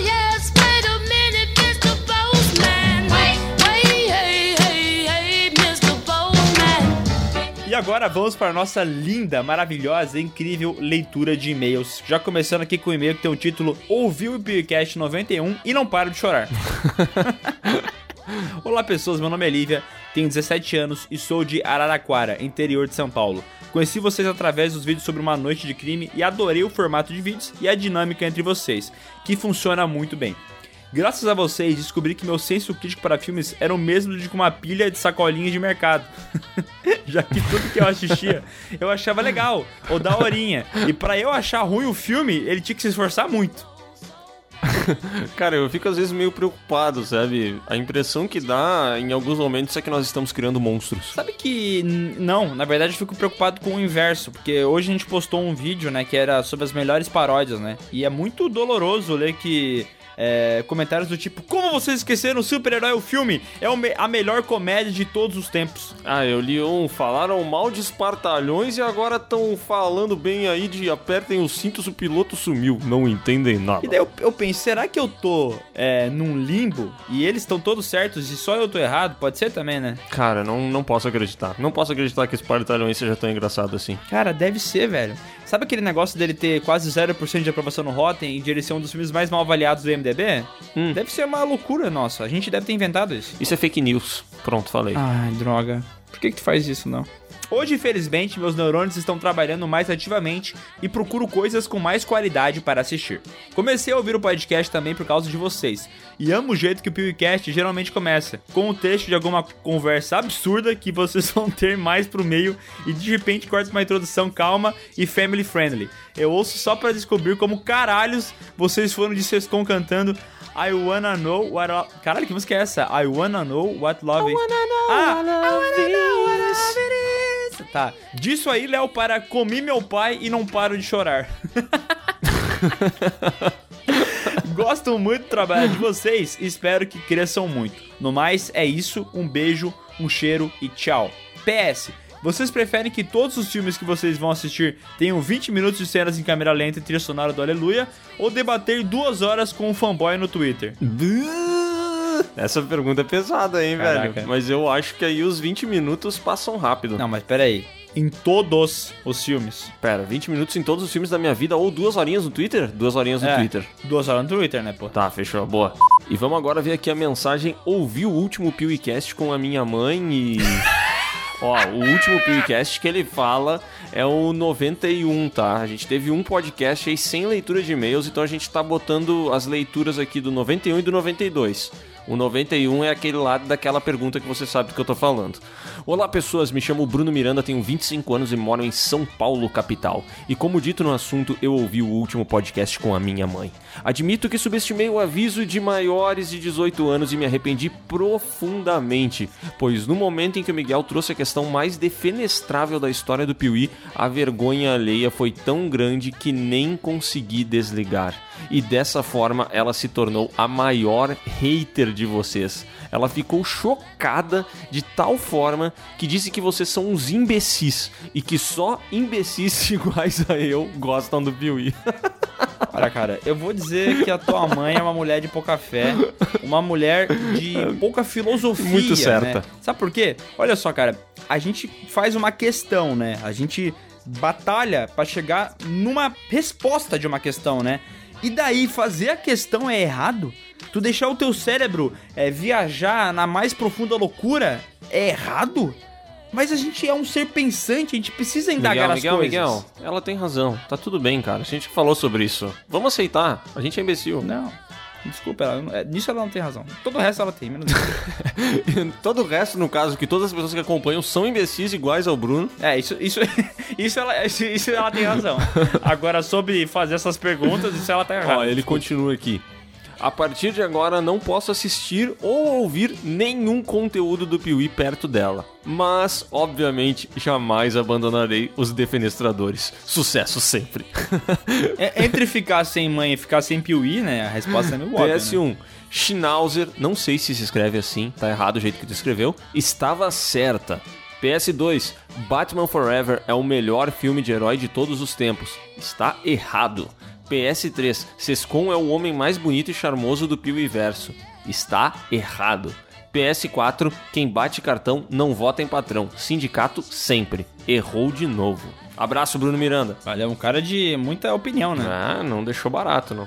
E agora vamos para o e-mail Eu Sou Uma Desgraçada. Opa, Legal. Boa. Hello, Piuí. Eu sou Estefânia da Costa, tenho 19 anos de idade e escrevo a partir de Luanda, Angola. Olha só que legal. Opa, rapaz internacional, Piuí, cara, que orgulho. Hello! É, acabou, acabou. Hello, programa Sempre a Subir. Eu, eu, eu sou inscrito no, no canal Sempre a Subir, um programa da Angola. Abraços. Pepino! Vai, continua. Conheci o canal de vocês no final de 2018 por recomendação do YouTube e hoje não vivo mais sem Piuí. Ouço o podcast aos sábados enquanto faço uma geral na casa. Voltando a atenção ao assunto do e-mail, eu sou uma desgraçada, porque gostaria muito de comprar algumas camisetas do Piuí, que por acaso, gentlemen, essas novas estampas estão soberbas, mas que pra minha desgraça, vocês só comercializam em território brasileiro emojis de choro. Não suporto mais, fico no meu limite, ela diz aqui, ao ver essas camisetas lindas e não poder comprar. Enfim, lamúrias à parte, adoro o trabalho de vocês e vocês são a melhor dupla do YouTube, super carismáticos, fala mal das coisas e anima meus dias. E animam meus dias. Sou uma maratonista assídua dos vossos vídeos e sempre deixo o like. Não perco nada, aspas, entre parênteses, só a camiseta. Cara, eu acho muito louco isso porque eu me pergunto às vezes, algum desses sites brasileiros entrega internacionalmente? Porque tipo assim, eu comprei agora, tô esperando chegar aqui em casa uma bateria que eu peguei de Portugal. E foi super de boa. Fui lá, comprei a bateria, tá vindo, já chegou no Brasil. Obviamente demorou muito mais aqui dentro do que pra vir de Portugal até aqui, né? Mas tipo assim, eu não faço nem ideia se os sites brasileiros entregam pro resto do mundo, velho. Cara, é, se o pessoal não faz as entregas corretamente no Brasil, dentro do Brasil, vai fazer fora, cara. Acho que o nosso país não chegou nesse nível ainda, cara. Ainda não. Léo, parabéns pelo casamento e bênçãos sucessivas nesse novo capítulo da sua vida e de sua amada. Ai, obrigado. Beijos para o Miguel e o Sindicato. Beijo de volta. PS, o que é um PS? PS1, por não saber o que é PS, não posso continuar com os PS. PS é post-scriptum, né? Acho que é post-scriptum, não sei como é que se lê isso em latim. Mas é quando acaba a mensagem e tu esqueceu alguma coisa, faltou alguma coisa ali no meio, entendeu? Tu não ia, porra, escrever tudo de novo a mensagem no papel com uma caneta, um sei lá o que que se usava, entendeu? Tu, daí tu ia lá e metia o PSzinho. Era tipo assim, porra, esqueci. É, eu acho que é PS é porra, esqueci. É porque esqueci escreve com essa, né? É, Pô, esqueci. Depende do lugar. É verdade, em Angola é assim que fala. E vamos agora pro episódio 91 e eu não sou boa com títulos. Olá, eu sou Stephanie Marcela. Ó, que nome composto curioso, né? Stephanie Parece Marcela. uma personagem de novela mexicana. Meu nome é Stephanie Marcela. Tenho 17 anos e sou de São Paulo. Queria começar dizendo. Aquele dia que José Alberto me abandonou. Queria começar dizendo que as intros do Sescom só melhoram, mas a melhor pra mim é a de Sweet Dreams. Que é uma música maravilhosa, né? Maravilhosa. O último episódio do podcast foi bizarro, mas ri de chorar enquanto lavava a louça. Eu só conseguia pensar em que merda vocês estão fazendo da vida e sentir dó do Bruno, porque ele foi o mais constrangido naquela situação. E por falar em Bruno, eu tenho um amigo chamado Pedro, e ele é a minha versão do Bruno. O cara não assiste nada e tá sempre dando desculpas do porquê ele não assistiu as coisas. Então venho aqui encarecidamente pedir que vocês mandem um puxão de orelha pra ele, falando pra esse corno começar a assistir filmes. Quer mandar um puxão de orelha pro Pedro? Vai primeiro que eu sigo. Pedro, assiste a porra dos filmes, velho. Já basta o Bruno na nossa vida fazendo isso. Pedro. Sério, não faça isso com ninguém. Pedro, a tua vida não é tão importante quanto tu acha que é. Assista mais filmes e viva menos. PS1. Engraçado que eu sempre falo do podcast pra ele porque me divirto muito ouvindo. Aí quando eu disse que ele é uma versão do Bruno e que ele deveria assistir mais coisas, ele disse: "Eu só assisto se o Bruno assistir". Ou seja, ele não vai assistir nada. É, acabou, né? Já era. It's a draw. A Fazenda, pode ser que ele assista a próxima. Aham. Ah, isso sim, com certeza. Aí o Pedro vai estar ligadíssimo aí na Fazenda 22, sei lá. PS2, acompanho o trabalho de vocês há algum tempo e desejo todo o sucesso do mundo. Vocês são fodas. E PS3, em luta pela saga Indiana Jones e outras 74 que vocês ainda não fizeram. Olha, cara, eu vou dizer que o meu amor por Indiana Jones aumentou muito. É, quanto mais as pessoas não querem Indiana Jones, mais eu quero, entendeu? Porque eu sou uma pessoa do contra. Eu também, eu também entrei nessa onda aí. Agora o Piuí quer saga Indiana Jones e vai ir até o fim por ela. Eu não vou medir esforços. Só pra citar aqui o comentário do Lucas Orion, que comentou o seguinte no nosso vídeo de melhores paródias. Af, cadê super-herói o filme? Revoltadaço, né, velho? Ai, cara. E agora vamos para o meu PWC91. Olá, Léo, Miguel. Meu nome é Fernanda e sou de Viamão, Rio Grande do Sul. Mas, Mas Máfia, barbaridades. enquanto eu... Você ficou sabendo que eu fui expulso da Nação Gaúcha? Ah, ouvi dizer isso aí, cara. Eu acho que tu nem deveria mais falar com o nosso sotaque. Eu vou, vou parar de usar o sotaque, vou parar de usar bar e vou parar de usar tchê. E peço desculpa a todos os habitantes da Nação Gaúcha. Enquanto eu ouvi o podcast citado acima, estava tentando tomar água. Porém, vocês começaram a, a pergunta se comeriam merda ou não. E a cada vez que eu- um apresentava o seu argumento, eu ria. E no final das contas, eu não consegui tomar a água e fiquei com a barriga doendo de tanto rir. Esse negócio de ficar com a barriga doendo de rir, o Léo faz igual, mano. Eu nunca vi. É um absurdo. Se ele ri por mais de 10 segundos, ele olha pra mim, bota a mãozinha na barriga e fala: Minha barriga dói! E é bem com essa voz que eu falo, né? Que é o único som que eu consegui emitir. Ai, barriga tá dói. É bem assim, cara, e dói muito, velho. É uma dor absurda. Tem que treinar mais abdominal, eu já te falei, porra. Ou eu tenho que rir mais. Pode ser. Quem ri os seus males. es- Ah, não, isso é canto, esquece. em relação à pergunta do Miguel sobre a consciência trocada da mãe e da namorada, meu Deus. Só falou isso. Adorei a PS1. resposta. PS1. No momento não consigo acompanhar o canal porque estou lotado de coisas da faculdade. Porém, sempre que posso, escuto novamente os PewCasts anteriores. Olha só, ela trocou os vídeos do Piuí pelo podcast. O que ela tá muito errada, né? Porque só o canal que nos paga. É, e não, e outra, né? Os vídeos do Piuí, pô, o vídeo de hoje tem quantos minutos? 18. 12, 14, 16, entendeu? É rapidinho. 18. Isso aí a gente assiste enquanto toma banho, enquanto dá uma cagada. 18. Cara, finge que é 12. 12, 12. PS2, eu adoro a reação de vocês quando estão bravos. Entre parênteses, risadas.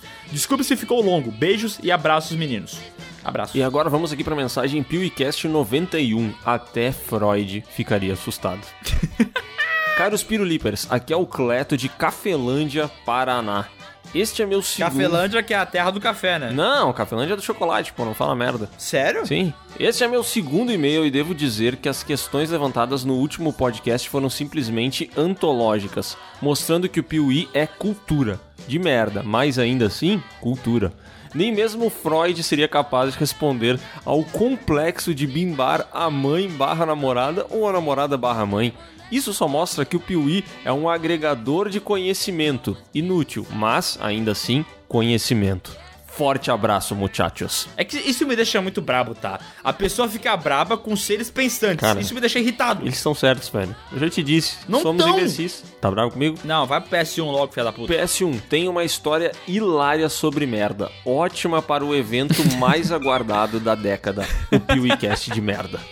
Eu vou guardar, hein, Cleto. Eu vou esperar o teu e-mail depois do podcast. Pra quem não sabe, o podcast de merda vai ser o 100, tá? É, essa é a, a comemoração de 100 podcasts que a gente vai organizar. Maravilhosa, né? É, também pode ser que não seja o 100, né? Depende muito. PS2, ele mandou aqui: Eu amo vocês demais. Tá. Cara querido, mano. Amo, amo gente assim, Muito. sabe? Amorosa. Também amo. E-mail bem escrito, revisado pelo professor Pasquale. O retorno. Olá, pessoas, tudo bem? Aqui é Felipe Maris de novo. Aquele do e-mail bem escrito do episódio 66, de Recife, que mora em Santo André. 34 anos e tal. Sem piadinha de Pindamonhangaba. Jamais faria isso. Eu parei com essa porra. Era uma coisa que tava me correndo já. Dessa vez gostaria de focar as atenções no último episódio, de perguntas pesadas que ficou maravilhoso.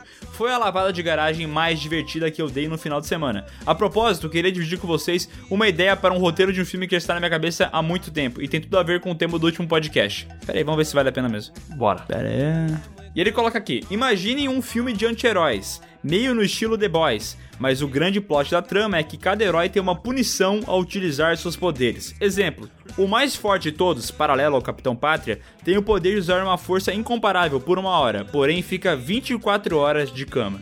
Olha, interessante, hein? Hum, da hora, hein? Outro herói tem o poder de ler mentes, mas cada vez que faz isso, ele diminui um dia da sua vida. Quanto mais ele usa, mais cedo ele morrerá. Porra, um dia é pouco, hein? É interessante. Um deles pode ficar invisível, mas apenas por uma hora, e não pode levar nada com ele, nem roupa. Logo, quando acabar o tempo, ele ficará visível e pelado, onde quer que esteja. O Mero... É, curioso também. Uma heroína pode forçar alguém a falar a verdade, estilo Mulher Maravilha. Porém, quando ela o faz, também será obrigada a falar a verdade sobre qualquer tema pelo dobro do tempo. É tipo um Uno, né, velho?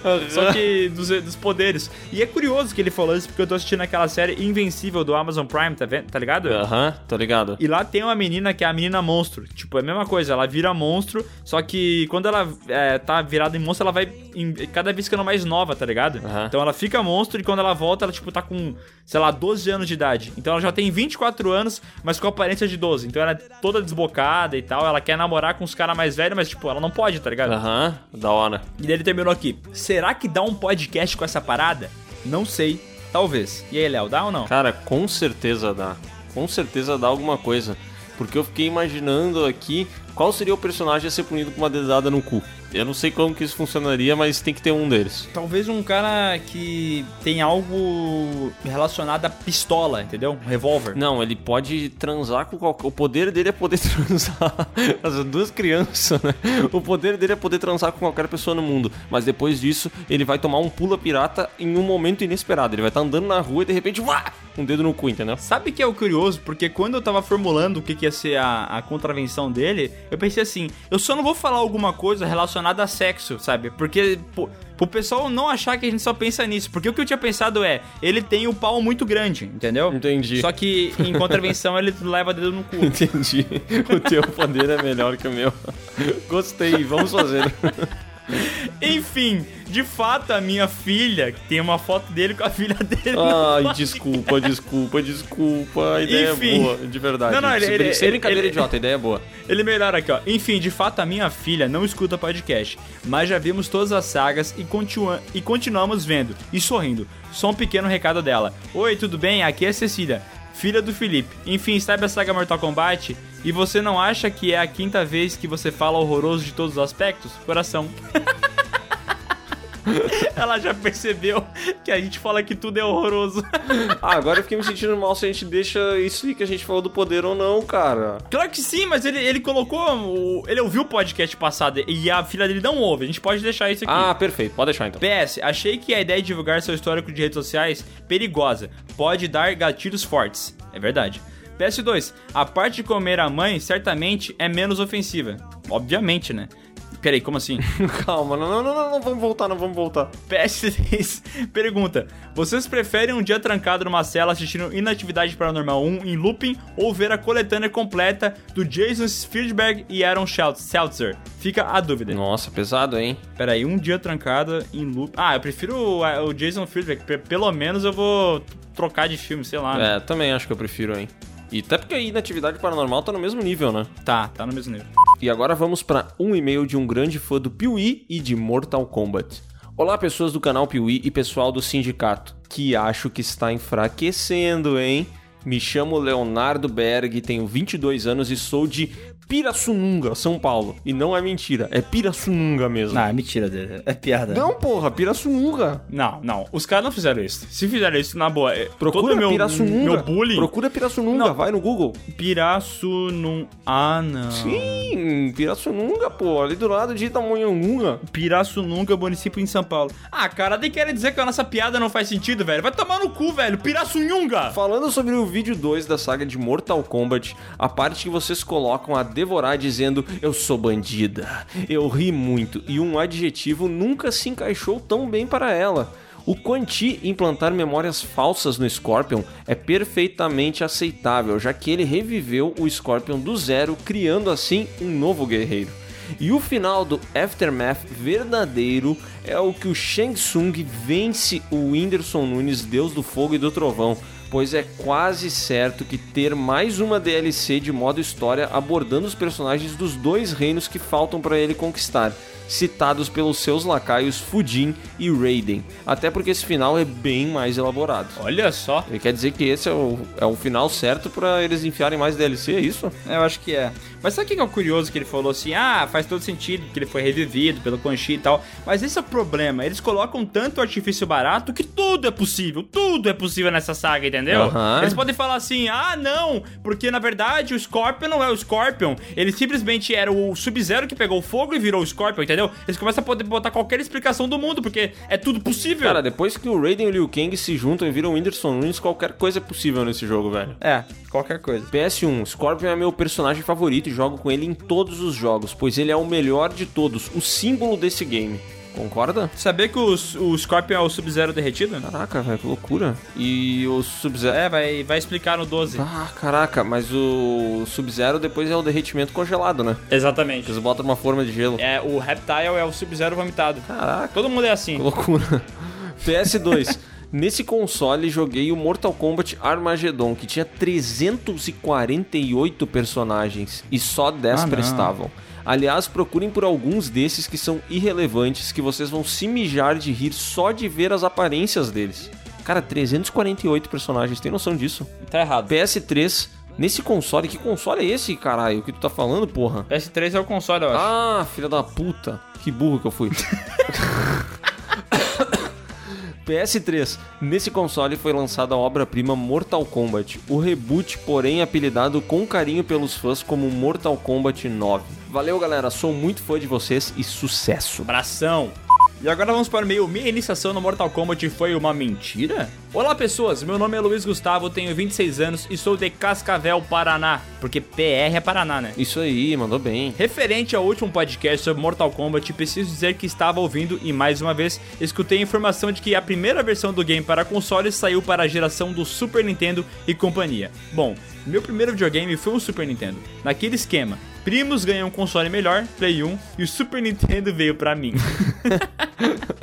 Mas tu tem que agradecer, cara, porque mesmo sendo o console mais atrasado, tu teve a oportunidade de jogar aquela parada, entendeu? É verdade. Que era um console maravilhoso, né, cara? Puta merda. Pouco durou, porque. E tu também tem essa mania de às vezes olhar o, o Super Nintendo pra vender, e daí tu fala assim, hum, acho que eu vou comprar. Cara, eu já quase comprei um Super Nintendo pelo menos umas 5 vezes este ano. De verdade. Mas tu tá ligado que tu nunca vai jogar, né? nunca, nunca, nunca. Vou jogar no primeiro dia só. Pouco durou porque estragou e nunca entendi o motivo. Deve ter sido o transformador. O importante é que eu sequer tinha um jogo do Mortal Kombat. Fui conhecer no meu segundo console, que viria a me acompanhar por vários anos. PlayStation. Eita, puta. Pois é, o famoso emulador de Nintendinho. Com esse console, eu conheci o Mortal Kombat. Foi minha primeira experiência com o game. Depois de ouvir vocês falando, percebi que em momento algum foi dito que tinha Mortal Kombat no Nintendinho. E fiquei pensando sobre o que eu tinha jogado. e fui a...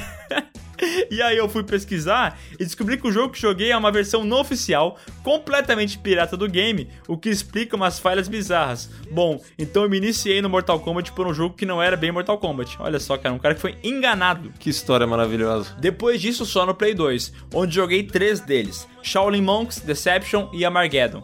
O que mais joguei foi esse último, principalmente porque gostava do modo de criar personagens, fora aquele minigame de corrida que eu adorava jogar com meus amigos, que era mais legal do que o jogo em si.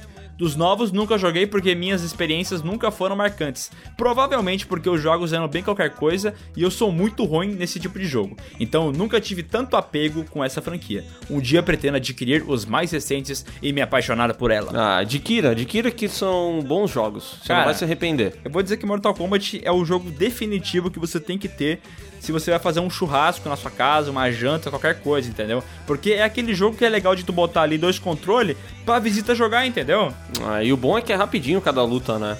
Porque tem muita gente que gosta, por exemplo, de botar futebol, né? Mas aí cada partida demora um pouquinho mais, sabe? As lutas de Mortal Kombat é rapidinho, passa o controle e já era. Exatamente, entendeu? Acaba treinando e começa a humilhar todos os seus amigos e você vai ser muito mais feliz. É verdade. Abraços um É Isso Pesada. Espero que o meu e-mail não tenha ficado longo demais. Sucesso para vocês e amo muito o trabalho que vocês fazem. Abraços de um piuizeiro cascavalense. Blache? Não, mas não é?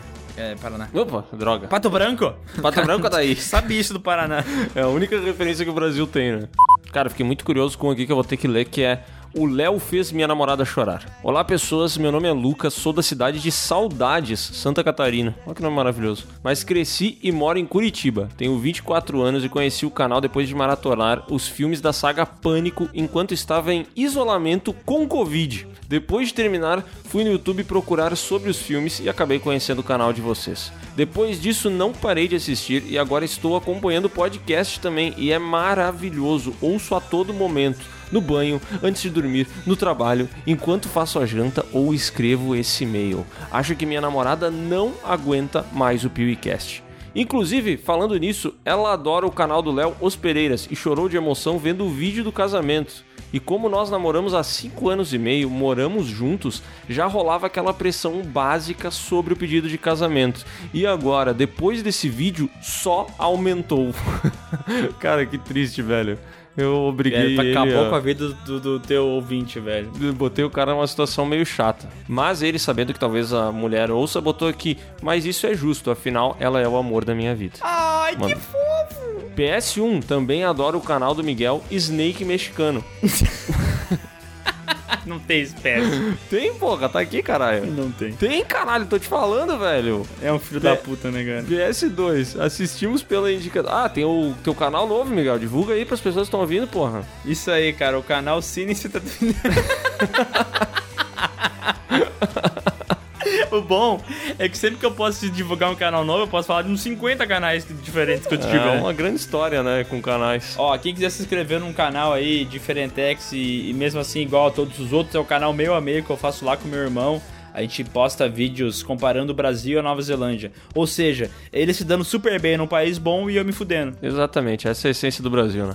PS2, assistimos pela indicação de vocês. Apertem os cintos, o piloto sumiu. E é bom demais. Rimos o filme inteiro. Olha que maravilhoso. Logo hoje. Ah, não, meu, mas eu prefiro o super-herói o filme, Espantalhões, meu. Porra, que massa, velho. Logo meu. hoje, que no dia que a gente tá gravando isso aqui, nós postamos um, um vídeo sobre melhores paródias. E apertem os cintos, o piloto sumiu. É o número 1. Um. Amém. Coisa linda, velho. Amém, amém, amém. PS3, sou fã do Velberan. Apoio muito um podcast de comida com ele. Ele vai gostar de tudo, óbvio. Hashtag Velberan no PewCast. e, e a tendência é a gente não gostar de nada, né? Então seria engraçado. PS4, todo meu apoio ao sindicato. Bruno e Sescon, estamos com vocês. Enfim, meus parabéns pelo canal e pelo podcast. O trabalho de vocês é excepcional e espero um dia comer uma costela bem salgada com vocês. Mas- Abraço, Lucas Luiz. Só queria terminar essa leitura de e-mails com o título de um e-mail, tá? Eu nem vou ler o e-mail inteiro porque ele tá bem grande, mas o título dele é Até agora me perguntando se eu daria pro meu namorado no corpo do meu pai ou se eu daria pro meu pai no corpo do meu namorado. A versão às avessas, né? Parabéns. Maravilhoso. Não, não, pera, tem mais um que eu também queria ler só o título. É só uma mensagem do eu que diz o seguinte: Não consigo mais olhar pra minha mãe. Cara, daria pra fazer um- uma leitura de e-mail só com títulos de e-mails, porque tem muitos bons. Então é isso, pessoal. Se você quer que a gente leia o seu e-mail, é bem facinho. É só mandar um e-mail para podcast.canalpiuí.com.br, coloca seu nome, sua idade, sua cidade e escreva um e-mail que não seja tão longo, porque assim a gente pode ler mais de um e-mail, né? Isso aí, hoje deu pra gente ler vários, até porque a gente cortou todos pela metade, então manda o seu e-mail curtinho aí que é pra gente poder ler ele inteirinho, tá? Beijão. Beijo, amo vocês. Boa noite, tá, Léo? Fica Boa bem, noite, tá? Gente. Amamos vocês. Pô, aquele Ó. negócio que eu falei lá do, do- da casa, assim, se tu quiser me depositar e tal. Não, não, não, não, não, sem falar de dinheiro agora. Mas pessoal, quinta-feira, saga nova no Piuí. Assistam. Por favor, assiste. Pelo amor de Deus, deixa o like e comenta lá, ouvi no podcast. Fiquei até o final do podcast, fui a última pessoa a sair daquela merda. Oh, meu Pix é 0,36. Tchau!